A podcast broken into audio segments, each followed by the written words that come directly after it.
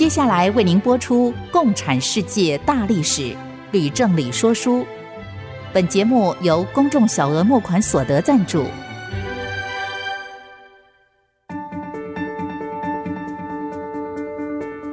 共产主义的兴衰影响近两百年来的全球局势。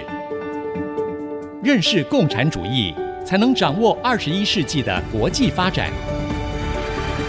全球视角，大历史观点，欢迎收听《共产世界大历史》，吕正理说书。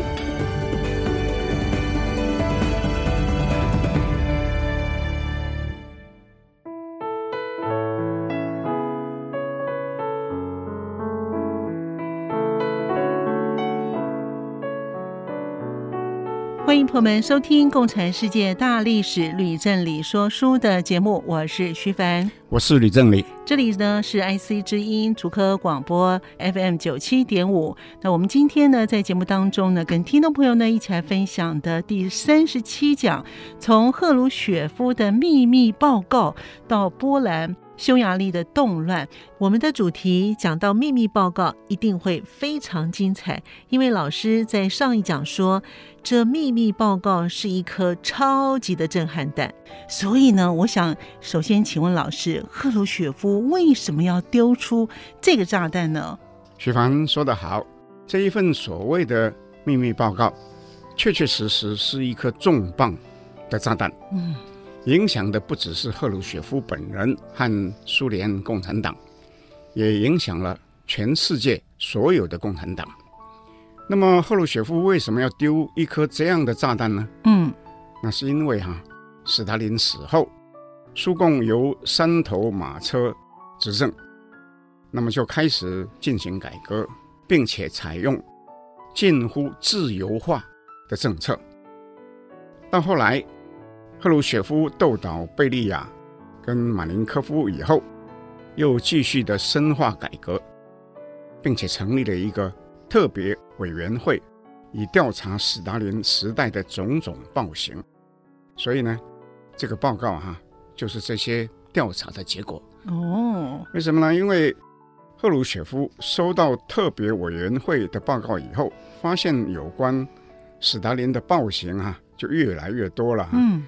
于是就向同志们提议，在即将举行的苏共二十大里面哈予以揭露。嗯，但是政治局委员们或多或少都曾经参与了一部分的迫害的活动，都担心被追查责任啊，因而大多反对啊。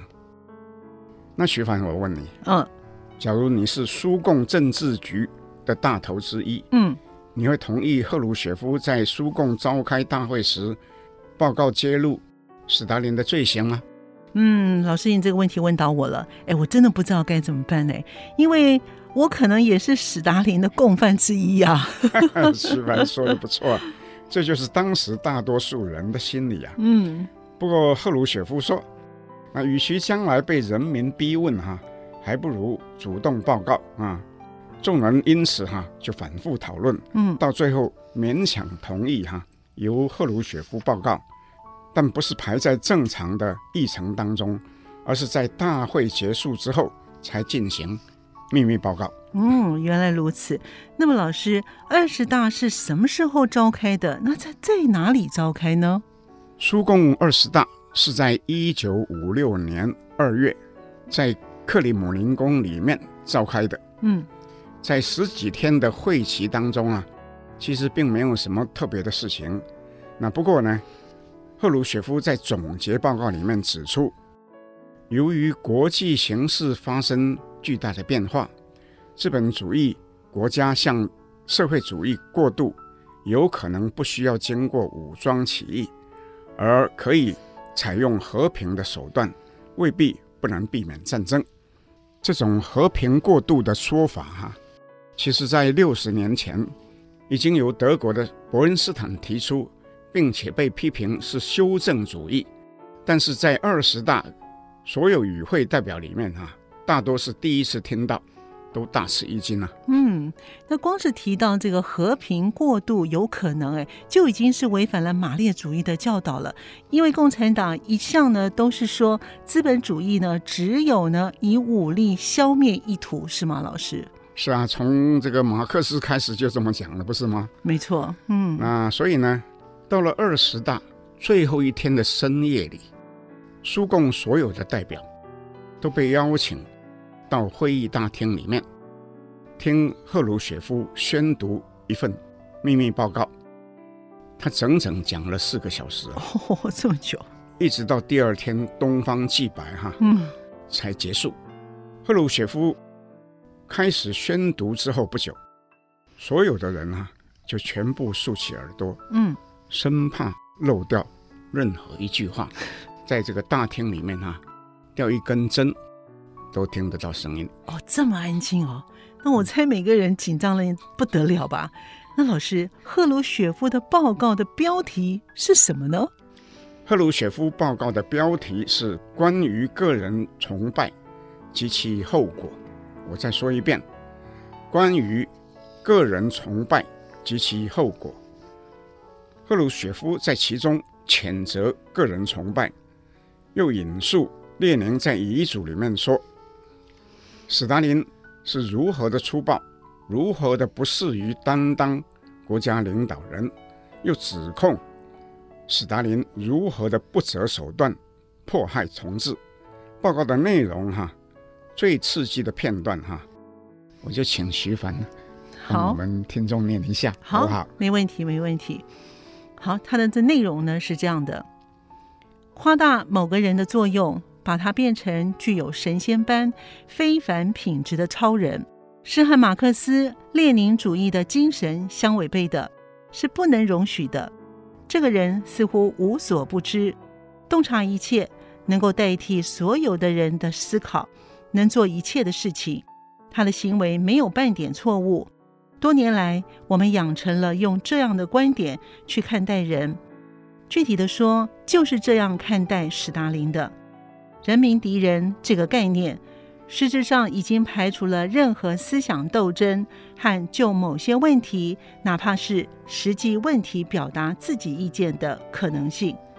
定罪的主要依据。实质上，唯一的证据就是被告本人的自供。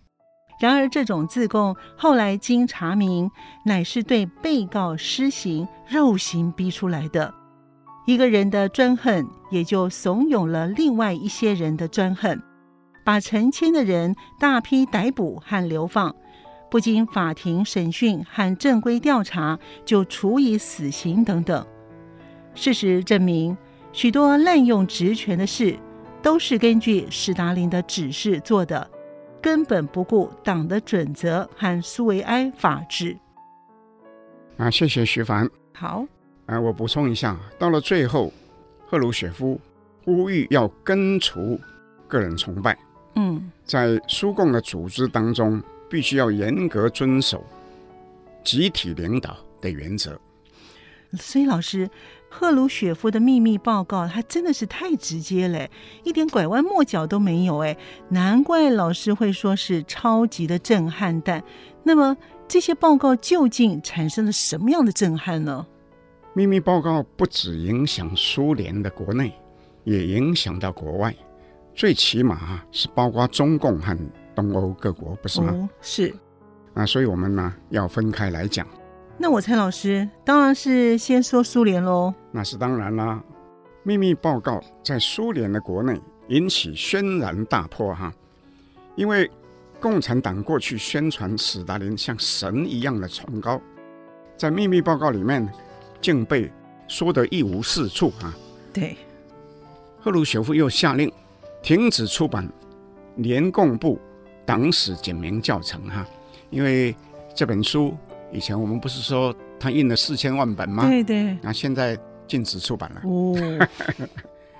所以老百姓一时哈就不知道要如何是好。嗯。不过政治局委员们哈担心的究责的问题哈并没有立刻发生，只有史达林的家乡乔治亚，在他逝世三周年的时候呢，发起追悼会的活动，强烈抗议秘密报告对史达林的污蔑，啊，这个追悼会呢，到最后呢就转为暴动，那使得苏联当局不得不出动军队和坦克哈、啊，才终于把暴乱哈镇压下去。嗯，在另一方面，从文化和艺术来说，秘密报告却是解冻的开始。嗯，许多具有改革思想的作家开始发表评论或是小说，新的杂志哈像雨后春笋一样的出现。不过，思想开放仍然是有限度的哈，因为共产党党员普遍担心改变太快太大，将会影响到自己的地位，所以对赫鲁雪夫的新方向大多是阳奉阴违哈。官位越高的人哈，越不想改变。嗯，那是，那当然、嗯、是。所以呢，苏共里面主管意识形态的苏斯洛夫是反对派里面的代表人物。嗯，他利用他的职权，在暗中阻挠赫鲁雪夫发动的去斯达林运动。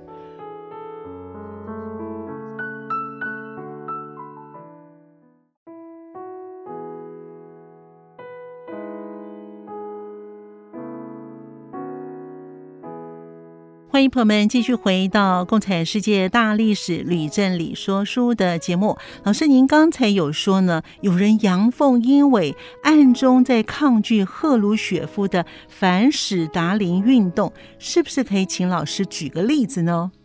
有的，我就举一个例子啊，说个故事好吗？好，太好了。在一九五六年，有一名犹太作家，名字叫做巴斯特纳克啊。嗯。他写了一本小说《齐瓦戈医生》啊，哦，很有名 哈。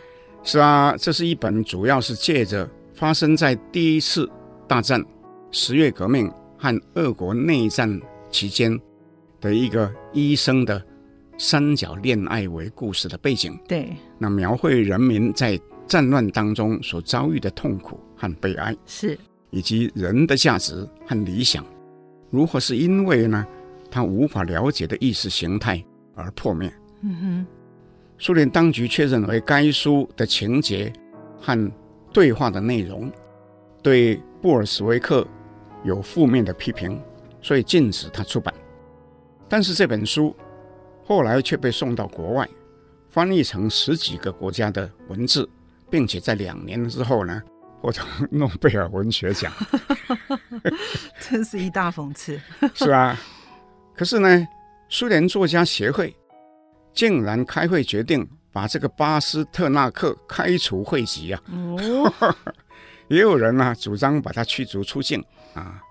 又过了很多年，齐瓦戈医生在一九六五年哈、啊，嗯，竟然又被拍成电影，轰动了全世界哈、啊！是的。可以说是历久不衰啊！没错，没错，它这个经典名作哈，所以呢，跟老师做节目真的非常有趣啊。因为呢，每次说到什么电影的时候呢，我大多都看过，而且有一种熟悉的感觉。哇，不知道呢，这里面的故事却含有其他的玄机，像是齐瓦戈医师呢，这部电影呢，我也看过啊，它真的是比较凄凉，但是又很美，我很喜欢。没想到这个片子居然也影响了苏共内部的斗争啊！这是我意想之外的。不过，我想要请问老师呢，赫鲁雪夫是不是知道有人阳奉阴违？他是不是有想过呢？干脆逼这些人，哎，就开始辞职，或者是让他离开他的职位呢？啊，徐凡问得好，我再用一个故事来回答你的问题，好吗？好，太好了，每次问问题呢，都有新的故事可以听喽。是啊，不过这个问题呢，要从一个名字叫做斯涅戈夫的人啊开始说起。哇，好！赫鲁雪夫在掌权以后，曾经有一位当年他在乌克兰的老上司，名字叫做斯涅戈夫，嗯，想要接近他，企图向他进言。向他进言，想说什么呢？老师，斯涅戈夫想说的是说，三十年代。发生那些史达林的暴行，哈，其实不是偶然的哦。它的根源，哈，是在于列宁发动十月革命和其后的内战，哈，有很多邪恶的事件的本质里面。嗯，但是赫鲁雪夫在获知斯涅戈夫的来意以后，哈，根本就拒绝接见他。嗯哼，到了赫鲁雪夫发表秘密报告之后啊，由于保守派明显的抗拒改革，使得这位斯涅戈夫哈、啊、就越来越忧虑了哈。嗯，他对赫鲁雪夫的儿子说：“他的父亲哈、啊、已经是被孤立了。”嗯，又说那个主管意识形态的苏斯洛夫所领导的一伙人哈、啊，正在号召苏共党员。从二十大的震撼当中清醒过来哈，准备要待机反扑了啊！赫鲁雪夫啊，却认为斯内戈夫的说法太夸张了啊，仍然是拒绝接见他。老师，我还是不明白赫鲁雪夫为什么两次要拒绝接见他呢？关于这个故事哈，有一部分历史家认为，赫鲁雪夫其实未必不认同斯内戈夫的看法，只是他知道。嗯光是要对付一帮在暗中反对去死达林化的人，已经是不容易了。对，怎么可能说要连列宁一起打倒？那不是更困难了吗？没错，老师这样说明之后，我清楚了。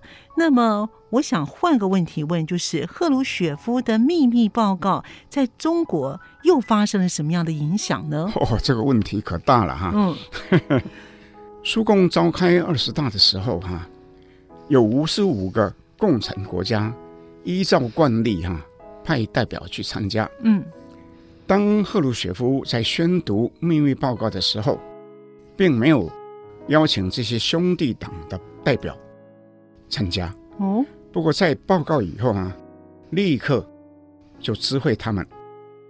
那中国的代表团是由朱德和邓小平率领，在读了报告以后呢，私下议论纷纷。嗯。可是不敢公开表达任何的意见。哦，那邓小平回到了北京以后，立刻就提出报告。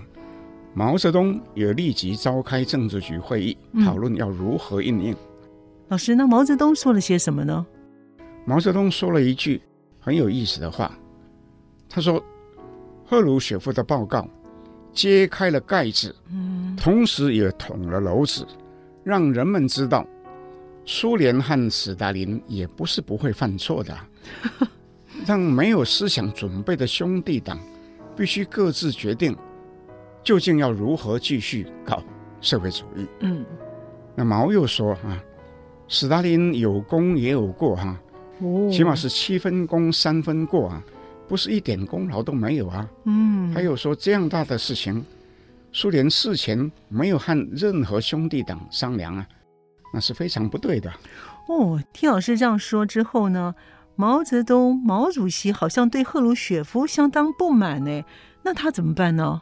毛泽东到后来哈、还是同意大多数人的意见，认为应该哈、支持苏共，因而亲自撰写了一篇文章，他的标题叫做《关于无产阶级专政的历史经验》啊。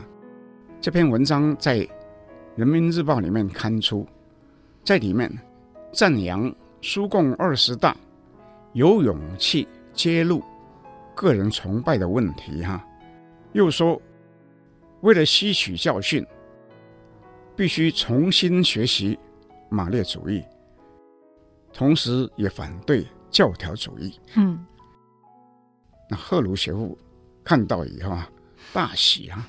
就下令把全文翻译以后呢，在《真理报》里面刊出，嗯，并且印成小册子哈，发行了二十万册。哎呀，又来了！那东欧各国啊，也纷纷哈表示对这个文章的重视。嗯。这下的毛主席可算是帮了赫鲁雪夫一个大忙哎！我记得老师说过，在一九五四年的十月份，也就是在一年半以前，赫鲁雪夫率团访问北京的时候，对毛主席刻意讨好。哎，这回是不是有了回报呢？老师 是啊，是啊，那个徐凡说的不错哈。嗯，只不过是毛为了要表示支持赫鲁雪夫哈，自己也要付出一点代价哦。什么样的代价呢？那毛不是赞扬赫鲁雪夫有勇气揭露个人崇拜的问题吗？是啊，那他就要有所表示，是不是？哦，那怎么表示呢？所以在秘密报告之后半年，嗯，也就是在同年的九月，中共召开第八次代表大会。嗯，毛泽东在会中获选继续担任党政军的领导人，仍然是大权在握啊。不过，为了要实践反对个人崇拜，大会就决定修改党章。嗯哼，把其中原先哈在七大放进去的有关毛泽东思想的部分哈，嗯啊，全部删掉。哦，啊，并且重申集体领导的原则。嗯，所以八大实际上是代表了中共建国以来的一次政策的大转弯啊，明显地从先前的社会主义高潮中退烧。哦，所以这个秘密报告对中共的影响还真的是不小哎。是啊，八大当中呢，另外有一个事情呢值得注意。嗯，什么事情值得注意呢？就是毛泽东决定成立一个新的书记处，而以邓小平为总书记，并且提升他为政治局的常委。嗯，此后十年哈，邓小平就一直担任书记处的总书记，是毛的左右手。那曾经被毛称为是他的副帅啊。嗯，换句话说啊，毛在此后十年当中，无论发起什么样的政治运动。邓小平都是奉命执行的人哈，是跟毛分不开的。哦，听老师这么说了，秘密报告对中国的影响，哎，我猜秘密报告对于东欧各国的影响恐怕就更大了，是吗，老师？啊，徐凡说的真好。你想，东欧八国都是在心不甘情不愿的情况之下，被斯大林强制关入铁幕的。是，所以。在赫鲁雪夫的秘密报告曝光以后，东欧各国当然就受到更大的冲击。当年斯大林在进行把东欧各国卫星化的过程当中，各国的领导人也不得不要在国内进行各种的迫害，所以呢，人民这时候就纷纷起来要求共产党承认错误，并且要为无辜受害的人们、啊。进行平反，也有要求摆脱苏联强加在他们头上的生活模式。嗯，因此哈，在中共召开八大的时候，东欧的波兰就已经出现了动乱。在八大开完以后，匈牙利又爆发更大的动乱。这两者哈都迅速的发展成为重大的事件，影响了整个共产世界。并且也影响了中共的政治路线，哈，又再度转向。哇！所以呢，我们先休息一会儿呢，待会呢回来呢，请老师再跟我们听众朋友继续的分享在东欧这个部分。马上回来。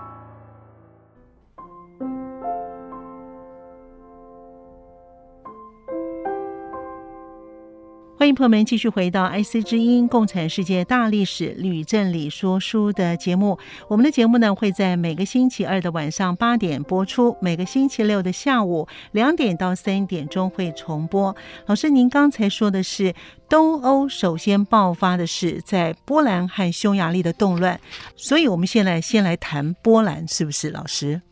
哎，不错，所以我们就先讲波兰发生的动乱。嗯，当。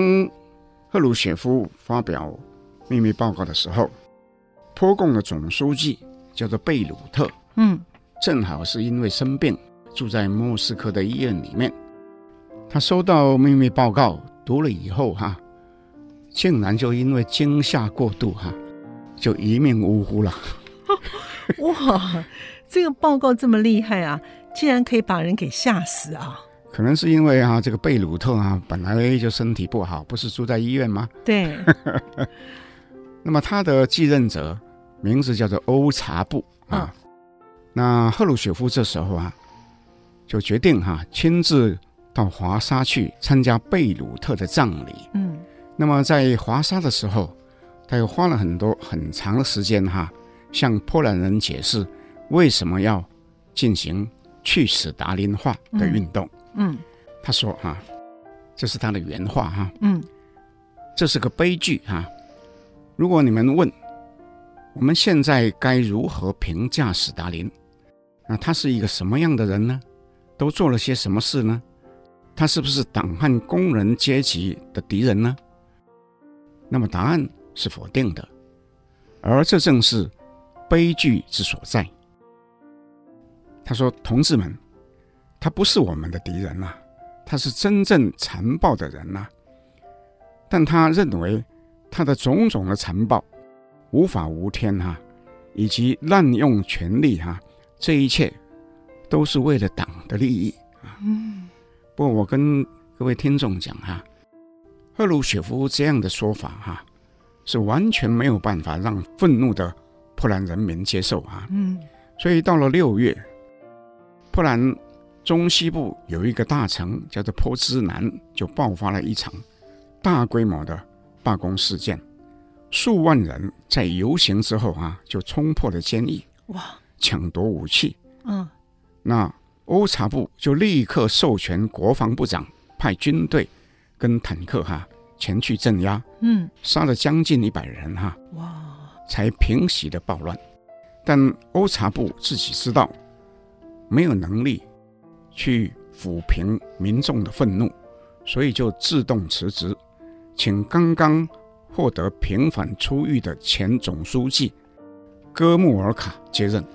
哦，我记得戈穆尔卡，诶，他是因为被史达林怀疑有可能学迪托反抗苏联，结果被史达林整肃，关到牢里面，直到史达林死了之后才出狱的。不错，正是这个人，戈穆尔卡。于是就和欧察布两个人一起改组政治局，又宣布将推动具体的改革政策，但是完全没有知会苏联哈。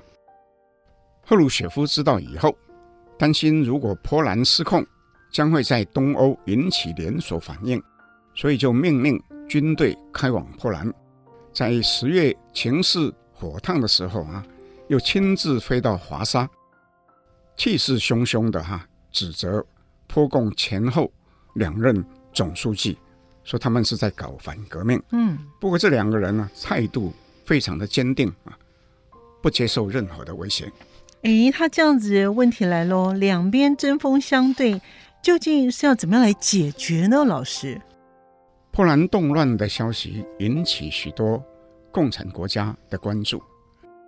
毛泽东得知以后，就立刻召见苏联大使，直接说反对苏联出兵干涉波兰。嗯，赫鲁雪夫考虑再三，认为波兰领导人虽然是强硬。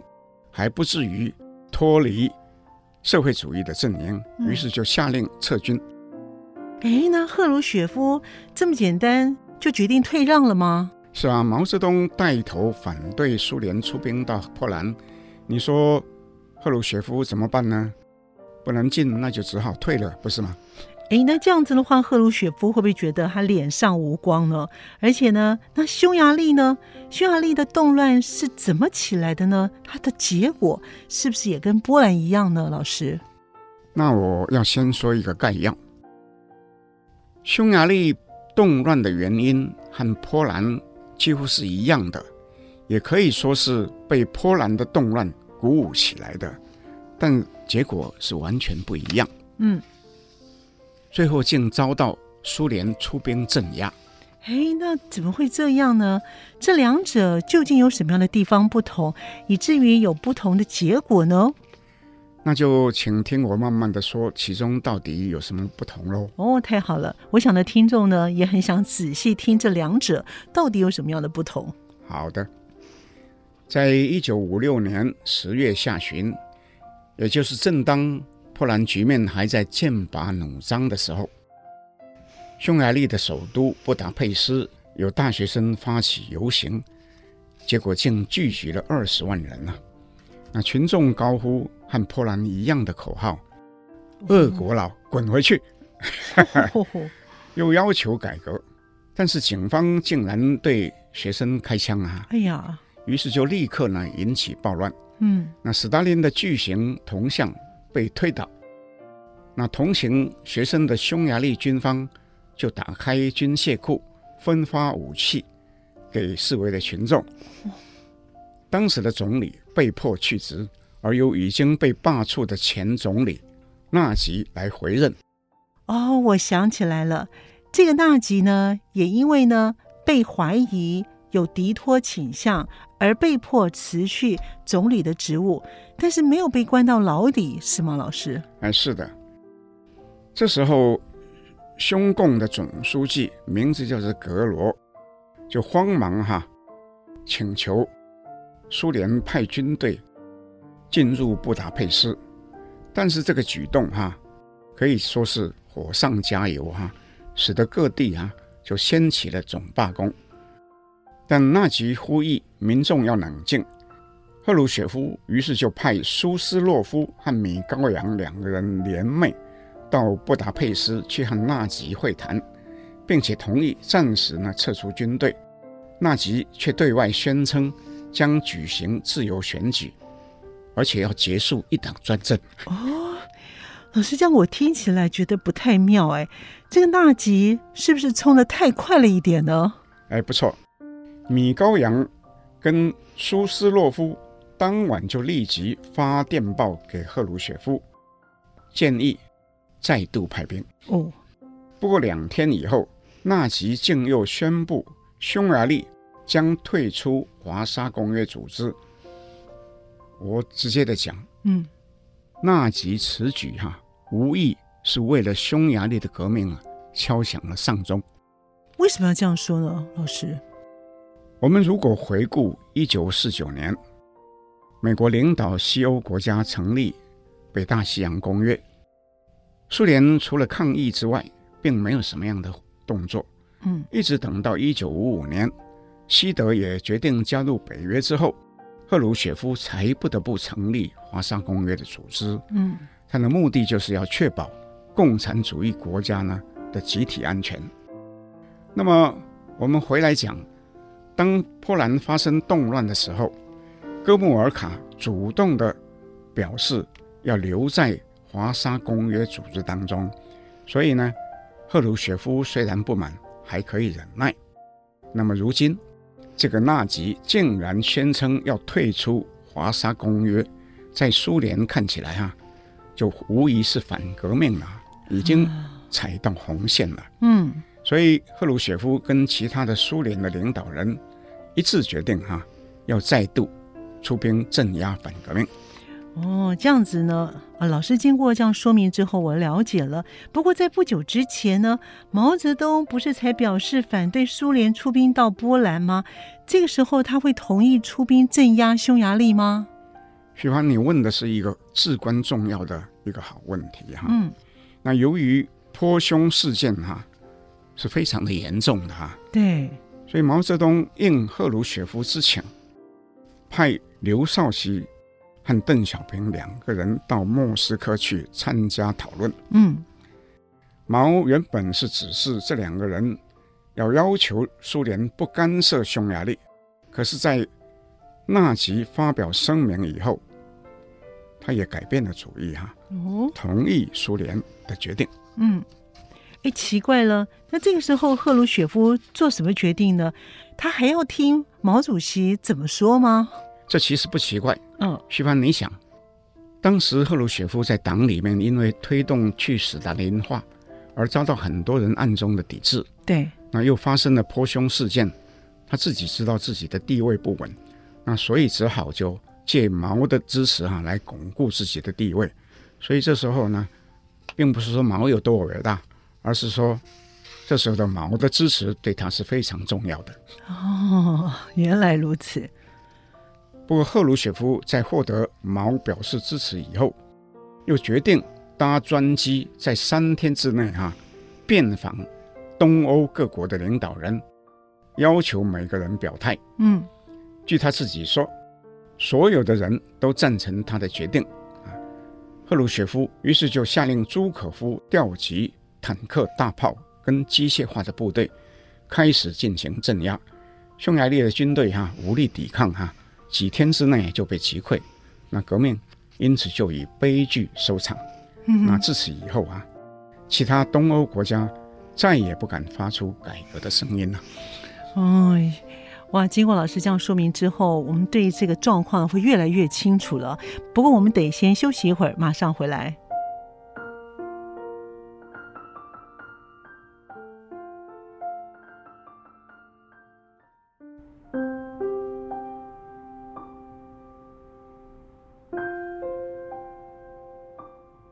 欢迎朋友们继续回到 IC 之音的《共产世界大历史吕振理说书》的节目。老师，刚才您说到赫鲁雪夫呢，在出兵匈牙利之前，曾经搭专机飞到东欧各国，而自称获得所有的领导人的支持。那么，南斯拉夫的迪托真的也同意苏联出兵镇压匈牙利吗？我直接说哈。赫鲁雪夫这里说的不对哦。匈牙利事件发生的时候，迪托其实曾经公然的发声反对苏联干涉，又说社会主义并不是只有一条道路。当苏联军队再度开进布达佩斯的时候，纳吉逃到南斯拉夫的大使馆里面，嗯，获得政治庇护。纳吉后来。也获得匈共新任的总书记卡达尔的保证，他以为可以安全的回家，就决定离开大使馆。嗯，但是结果竟在半路上遭到特务逮捕。那迪托大怒啊，嗯，就向苏联提出强烈的抗议啊。不过纳吉还是在一年多以后啊就被处决了。所以呢。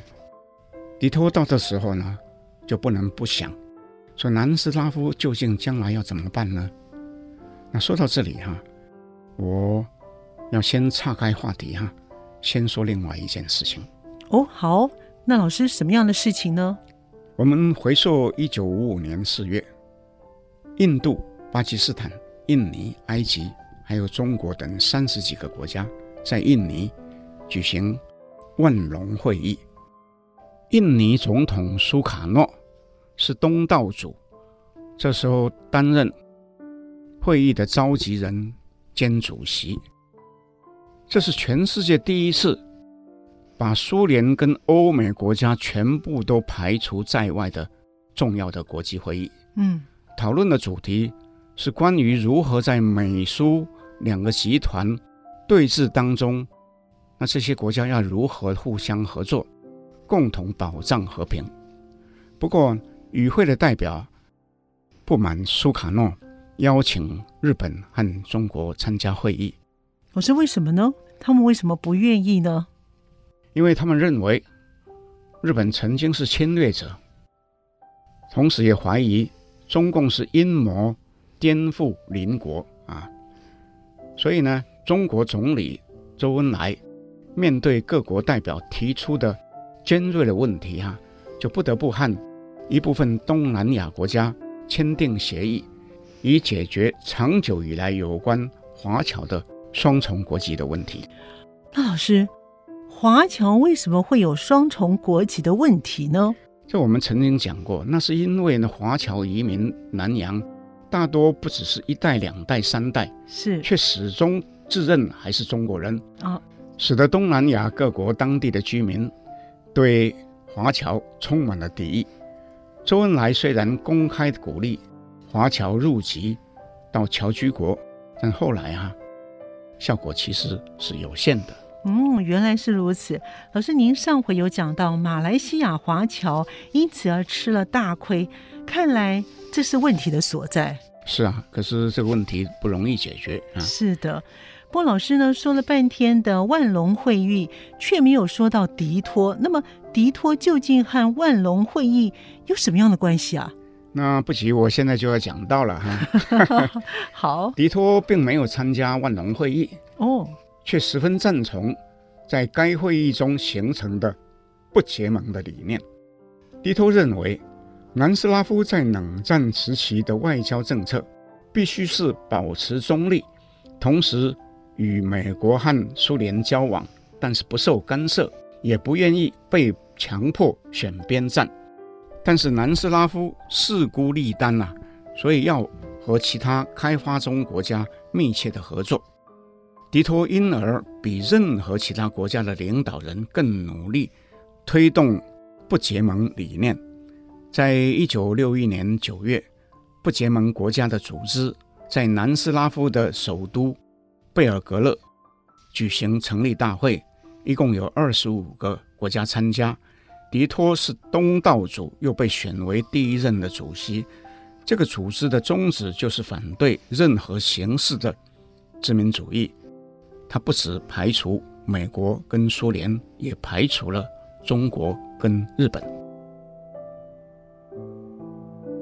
今天我们的说书节目到这里就先暂时告一段落。以下要进行的呢，是许多听众们的期待的有奖征文活动了。我们这次的征文的题目呢，是关于共产党早期在亚洲输出革命的历史。您印象最深刻的是哪一件事情？对此您有什么样的感想呢？哎，关于这一次的有奖征文，我坦白的说哈，我们收到。听众投稿哈、啊，比上次少一点，那为什么呢？有一位朋友哈、啊、对我说：“啊，你出的题目哈、啊、太广了，亚洲的国家那么多，除了中日韩台湾，还有东南亚八国，那总共有十几个国家，光是想到底要写哪一国哈、啊，就煞费脑筋了。那你说听众要如何回应呢？”是。我觉得他批评的非常有道理哈，嗯，我诚心的接受，我下次改进好了。不过话说回来。这次我们选出了三篇啊，水准还是很高的。嗯，所以在此仍然是要向这三位致谢，并且向没有入选的朋友们致歉。那么就请徐凡帮我们读一下获选的文章，和大家分享好吗？好的，谢谢老师。我们首先呢，这一次呢，呃，选出了三位哦。第一位呢是孙方样，我想呢，这位听众应该是姓杨哦。好了，所以呢，他的以下的内容是这样写的。关于共产党早期在亚洲输出革命的历史，最有印象的是泰国共产党。我原先以为跟佛教信仰有关，所以泰国共产党是东南亚最弱的。主持人提到要先有殖民统治，才有独立运动，这一点是对的，但跟共产党能否成气候似乎没有关联。一九三三年。中共一些党员在受到国民党军队猛烈攻击的时候，逃出了中国大陆，到泰国宣传马列主义的中共干部，对于新罗共产党的建立有帮助。吕老师提到，右翼军人长期跟日军合作，美国又在美苏冷战之后长期支持泰国军人，应该是压制泰国共产党的主要原因。泰国共产党后来遇上中苏分裂，到一九七九年邓小平主政之后，已经面临无可避免的终结。压制共产党的力量不能只靠右翼，也要靠宗教。佛教的教化主要在人心，主张和平反战。穆斯林国家几乎都反共，民主国家也更应该要强调普世的价值。以上是一位这位呃孙方样他所写的，第二位是徐雍和，他是这么写着：吕老师、徐主持人，你们好。GHQ 在日本为了抑制日本共产党兴起一系列政策，让人印象深刻。在 GHQ 占领之下，日本顿时沦为半殖民地区。加上战后经济粮食不足，一度形成共产主义滋长的绝佳温床。然而，在杜鲁门、麦克阿瑟、乔治肯南、道奇等人的通力合作之下，提供粮食、稳定货币、避免天皇受审，再再都让日本迅速的复兴，阻断共产党趁机做大的企图。这段历史的经验。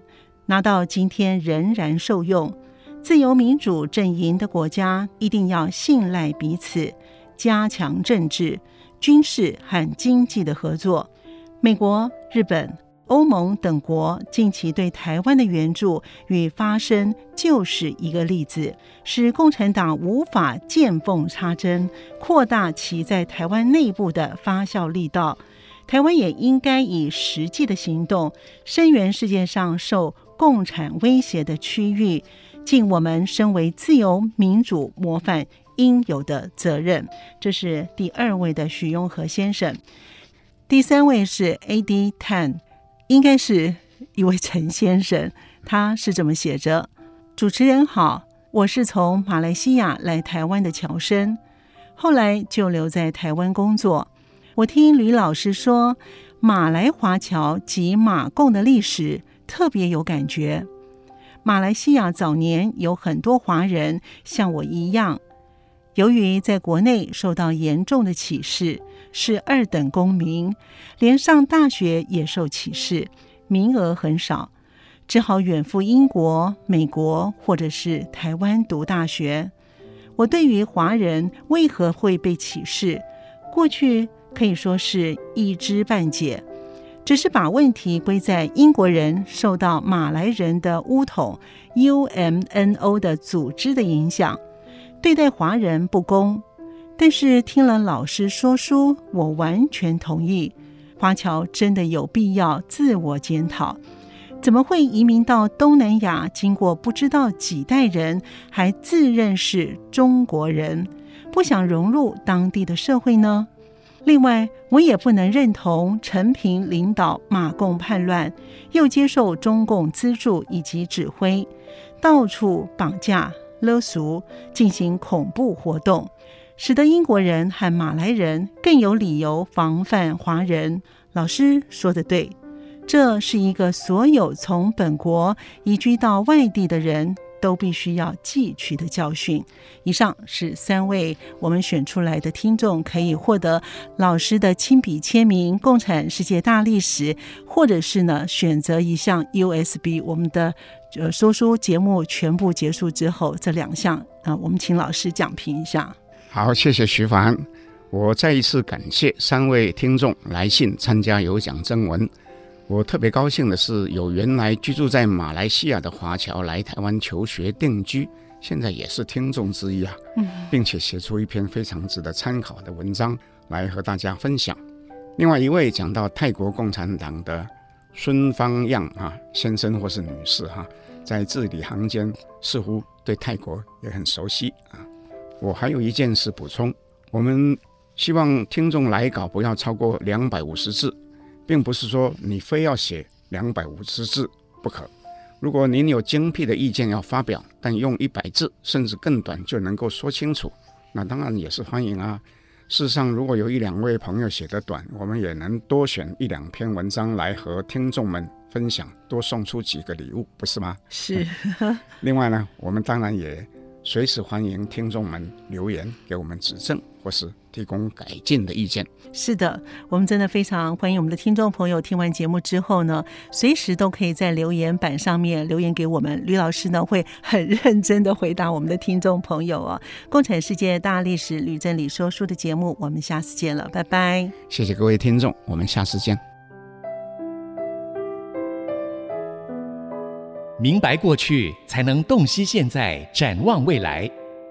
共产世界大历史吕正理说书节目由公众小额募款所得赞助播出。